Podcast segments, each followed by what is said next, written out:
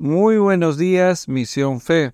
El día de hoy, lunes 20 de noviembre del año 2023, tenemos nuestro devocional titulado Tesoro Escondido, el cual está basado en el libro de Colosenses capítulo 2 versículos del 1 al 5.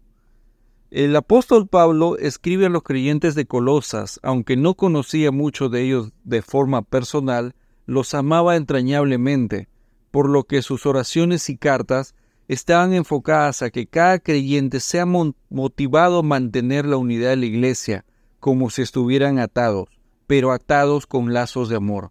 Además de ello, que cada uno pudiera comprender la extensión de la importancia de haber conocido la verdad del plan de Dios que fue revelado mediante Cristo. Meditemos en esto. Antes de conocer la verdad del Evangelio, Estábamos cegados y no era posible ver el tesoro tan grande que Dios tiene para nosotros y disponibles para ser tomado. Mas cuando recibimos a Cristo en nosotros y creemos firmemente en Él, la verdad es revelada a nuestra vida, un tesoro sin igual.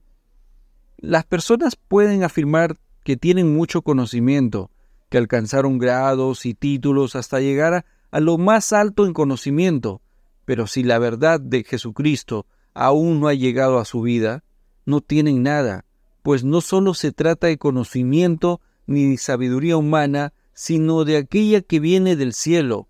Cristo es el misterio, la verdad manifiesta. En Él están escondidos todos los tesoros de la sabiduría y el conocimiento. Como cristianos tenemos la mente de Cristo.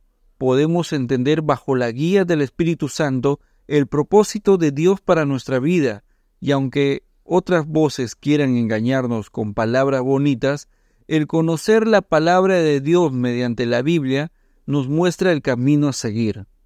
Es importante acercarnos diariamente a Dios en oración y leer su palabra. En ella siempre encontraremos un tesoro para nuestra mente y corazón. El versículo clave lo encontramos en el libro de Colosenses, capítulo 1, versículo 3. En él están escondidos todos los tesoros de la sabiduría y el conocimiento. Y recuerda, estimada familia, que este devocional en audio no reemplaza nuestra lectura bíblica diaria. Bendiciones para todos.